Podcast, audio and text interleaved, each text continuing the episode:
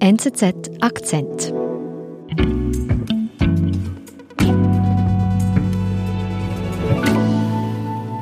Das Ganze ist dann so ein bisschen so eine Mischung aus Männerclub und auch Minderheitenromantik, weil man ja so als Sportwagenfahrer schon auch eine, eine Minderheit ist.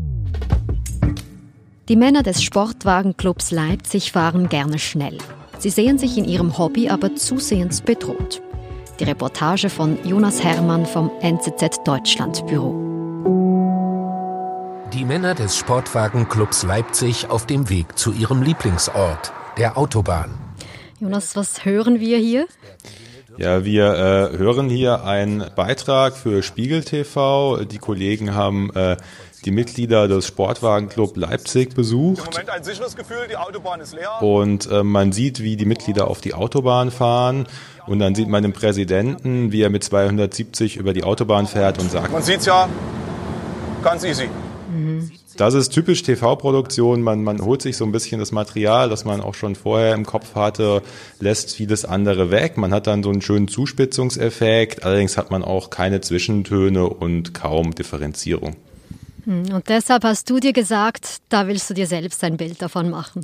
Also ehrlicherweise kannte ich diesen Beitrag von Spiegel TV vorher nicht, aber ich wollte mir, äh, ich wollte mich dem Thema Autoland Deutschland mal aus einer anderen Perspektive nähern und wollte mit Leuten sprechen, die gerne schnell Auto fahren. War es denn schwierig, an diese Männer ranzukommen? So aus zwei Gründen nicht einfach. Also erstens mal äh, sind die äh, sehr schlecht auf diesen Beitrag von Spiegel TV zu sprechen und da ist dann so eine allgemeine Medienskepsis da, also egal wer dann kommt. Und das zweite Problem ist, dass ähm, eben, weil vergangenes Jahr ja auch eben sehr stark äh, die Klimabewegung im Fokus stand, dass man sich, wenn man jetzt gerne schnell Auto fährt, so so eine Trotzhaltung eingestellt hat und man dann vielleicht so zu dem Schluss kommt, ich äußere mich gar nicht mehr zu dem Thema und ähm, dieser Kontakt oder diese Möglichkeit, dann den Sportwagenclub äh, in Leipzig zu besuchen, hat sich über einen persönlichen Kontakt ergeben. Das ist manchmal so, es gibt solche Geschichten, da kommt man eigentlich nur ran, wenn man da irgendwie im Freundes- oder Bekanntenkreis eine Verbindung hat, weil es anders einfach kaum möglich ist, das notwendige Vertrauen aufzubauen.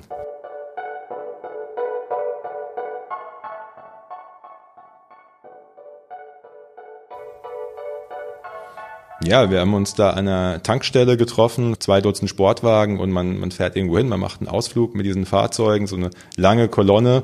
Und ja, also das sind äh, Leute, die stehen auf der Sonnenseite des Lebens. Ich glaube, das kann man schon so sagen. Gut gebräunt. Es gibt so eine Art Uniform, äh, Polohemd von Boss oder Lacoste, äh, Jeans, Sneakers, äh, flotte Sprüche, locker, entspannt. So ein bisschen so eine Mischung aus Männerclub und auch Minderheitenromantik, weil man ja es ist nicht die Masse, die solche Autos fährt. Und der Fahrtwind, wenn die volle PS-Zahl auf den Asphalt dringt, macht Farben blind. Dank AMG. Jonas, du hast uns ihren Club-Song mitgebracht. In Werten wie die Ferne zu Sonne, Mond und Sternen. Dreizack, R8 und der Platz man sieht diesen Rapper, der nicht sonderlich bekannt ist, aber diesen Song aufgenommen hat für diesen Club, wie er auf einer Treppe steht und um ihn herum stehen ungefähr ein Dutzend sehr junge, sehr hübsche Frauen. Das so klassisches Rollenbild, ja, Alpha-Männer, schöne Frauen, Hedonismus, ähm, ja, und das ist vielleicht schon auch so, wie sich da einige Clubmitglieder sehen. Das Leben als Cocktail aus Testosteron, Adrenalin und Benzin. Sportwagenclub, Boliden mit Ästhetik. Ja, äh, es ist es ist so so eine heile oder eine in sich geschlossene Welt könnte man meinen. Man ist da unter sich, aber es ist eben vieles auch nicht mehr so, wie es vielleicht noch vor wenigen Jahren war, weil die Klimadebatte vergangenes Jahr enorm an Fahrt aufgenommen hat und weil gleichzeitig in Deutschland äh, die Debatte um ein Tempolimit immer wieder aufbricht. Also das heißt, wenn man jetzt Sportwagenfahrer ist und in so einem Club ist, ist man eigentlich von zwei Seiten massiv in Bedrängnis und das merkt man auch, wenn man mit den Mitgliedern spricht. Das kommt dann auch, schimmert dann immer mal wieder durch und äh, gefällt ihnen natürlich nicht diese Entwicklung.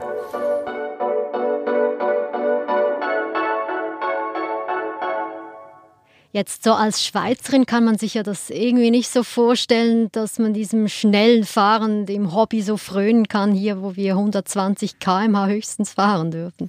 Ja, vielleicht kann man sich auch bald schon in Deutschland nicht mehr vorstellen. Also es ist wahrscheinlicher denn je, dass es hier auch ein Tempolimit von 130 Kilometer pro Stunde geben wird. Zum einen könnte es eine äh, schwarz-grüne Bundesregierung geben im Herbst nächsten Jahres und die Grünen haben schon gleich klar gemacht, dass das Tempolimit ihnen dann ganz, ganz wichtiges Anliegen wäre. Was auch ganz interessant ist bei dem Thema, die, die, die Mehrheiten in der Bevölkerung haben sich verschoben. Also es war immer so, wenn man Umfragen gemacht hat zu diesem Thema, dass ähm, eine Mehrheit der Deutschen dafür war, dass man unbegrenzt schnell fahren darf.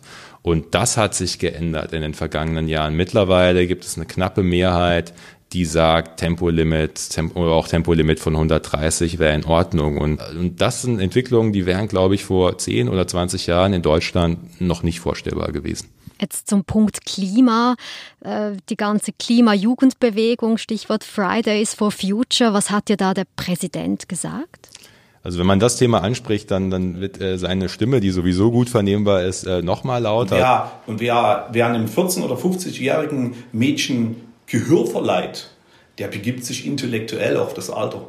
Und das ist die Dummheit, die größte Dummheit der Politiker der ganzen Welt, sich intellektuell auf ein 14- oder 15-jähriges Mädchen einzulassen. Unser Land hat in einer gigantischsten prozentualen äh, Zahl des Bruttosozialproduktes kam aus dem Auto heraus. Das heißt, ganze Regionen haben nur von dem Auto gelebt. Ja, das ist, aber der Deutsche ist das von seinen Eltern, seinen Kindern weitergegeben worden.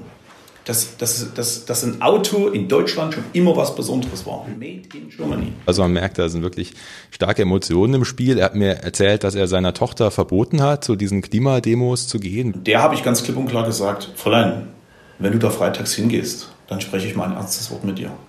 Weil all das, was du da freitags verpasst, das ist das, was dir mal später fehlt, um tatsächlich die Welt besser zu machen.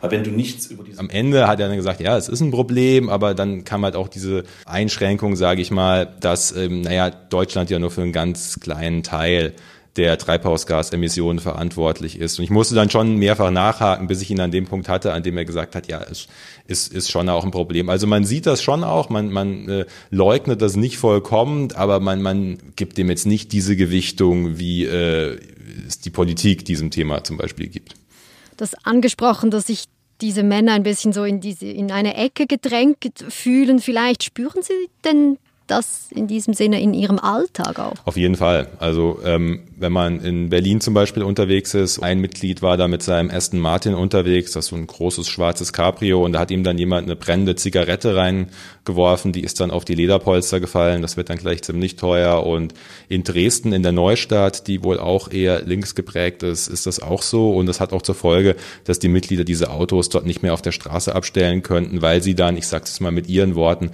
weil die Autos dann geschändet werden würden.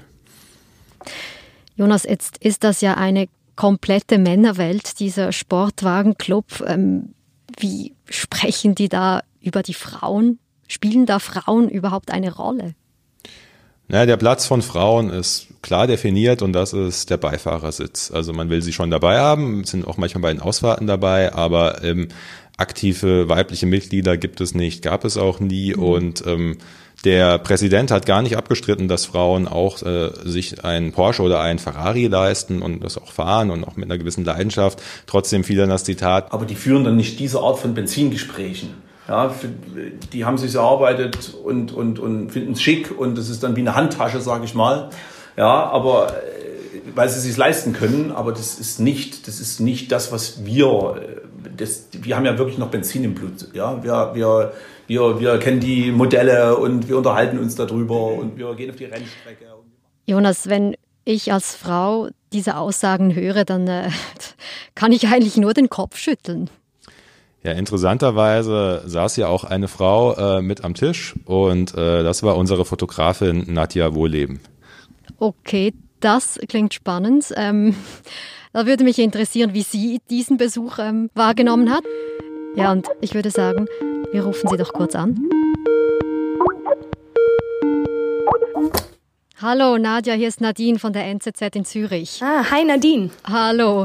Du, Jonas hat mir gesagt, du bist als einzige Frau da bei, unter diesen Männern in diesem Sportwagenclub gewesen und das nimmt mich natürlich Wunder.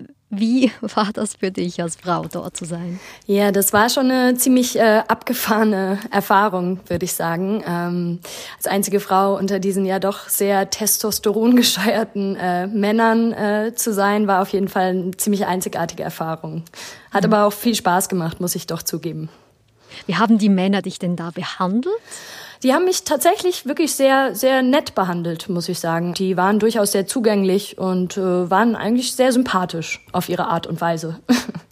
Jetzt haben wir vorhin von Jonas Aussagen gehört, die da fallen, wie für Frauen seien die Autos höchstens eine Handtasche.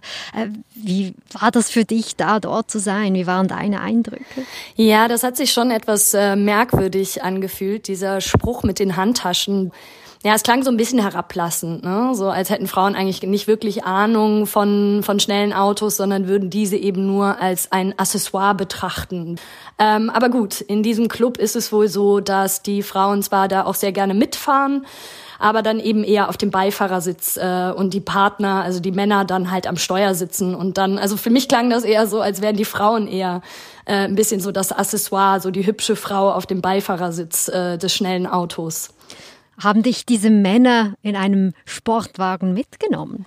Ja, tatsächlich bin ich mit Sven Rübner, mit dem äh, Chef des Sportwagenclubs, in seinem Zweisitzer, in seinem Porsche rumgedüst und mit, mit 300 über die Autobahn gebrettert. Wow, ähm, wie hast du dich dabei gefühlt? Ähm, also zunächst war mir teilweise schon ein bisschen mulmig, äh, weil ähm, also ich fahre zwar auch sehr gerne Auto und ich fahre auch gerne mal ein bisschen schneller, ähm, aber ich bin da auch so ein bisschen so, dass ich dann gerne selbst am Steuer sitze, vor allem wenn die Geschwindigkeiten ein bisschen schneller werden. Ähm, da bin ich dann ja, lieber selber diejenige, die die Kontrolle hat, sozusagen. Ähm, also es gab ein paar Momente, in denen war mir so ein bisschen flau im Magen, ähm, aber im Großen und Ganzen war es dann doch eine ziemlich Adrenalin gepackte Erfahrung. Nadja, vielen Dank, dass du uns kurz deine Eindrücke geschildert hast von deinem Besuch. Ja, sehr gerne. Tschüss. Ciao. Ja, zurück zu dir, Jonas. Es hat schon was, kann ich mir vorstellen, so in einem Sportwagen zu sitzen. Wie war das für dich? Ich habe mich ähm, wohlgefühlt, muss ich ehrlich sagen, weil ich mich für Technik begeister und auch als Thema Auto bei mir schon immer eine gewisse Faszination ausgelöst hat. Andererseits hatte ich dann beim Aussteigen auch ein mulmiges Gefühl, als wir dann am Ziel in Thüringen waren. Wir sind teilweise 160, 170 gefahren und auch sehr kurvenreiche Straßen, war dann doch ziemlich froh, als wir äh, dann in Thüringen ankamen. Jetzt bist du ja dahin gereist, um eben diese Männer-Sportclub Sportwagen-Club-Welt kennenzulernen, die von zwei Seiten Tempolimite, Klima in diesem Sinne bedrängt wird. Was würdest du sagen, was nimmst du jetzt abschließend mit von deinem Besuch?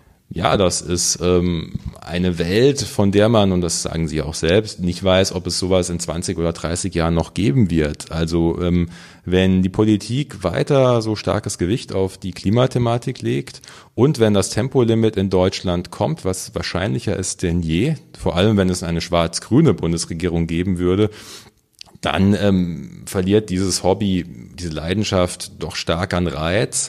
Und vor allem steigt eben auch der gesellschaftliche Rechtfertigungsdruck. Also äh, dann so ein Auto wird man dann immer noch fahren können, es wird immer noch legal sein, genauso wie Rauchen ja auch legal ist. Aber man sieht es ja beim Thema Rauchen sehr schön. Die gesellschaftliche Wahrnehmung hat sich ja auch verändert. In den 90ern war es völlig okay, normal, wenn Leute eigentlich geraucht haben. Und mittlerweile ähm, ja, ist das, ist das schon so in Verruf geraten, dass das Raucher schräg angeschaut werden und sich auch schon wie eine Minderheit fühlen, die sie ja auch äh, die sie auch sind. Also mittlerweile raucht ja die Mehrheit der Bevölkerung nicht mehr. Und ähnlich könnte es auch dieser Leidenschaft für das schnelle Fahren, für teure, verschwenderische Autos ergehen.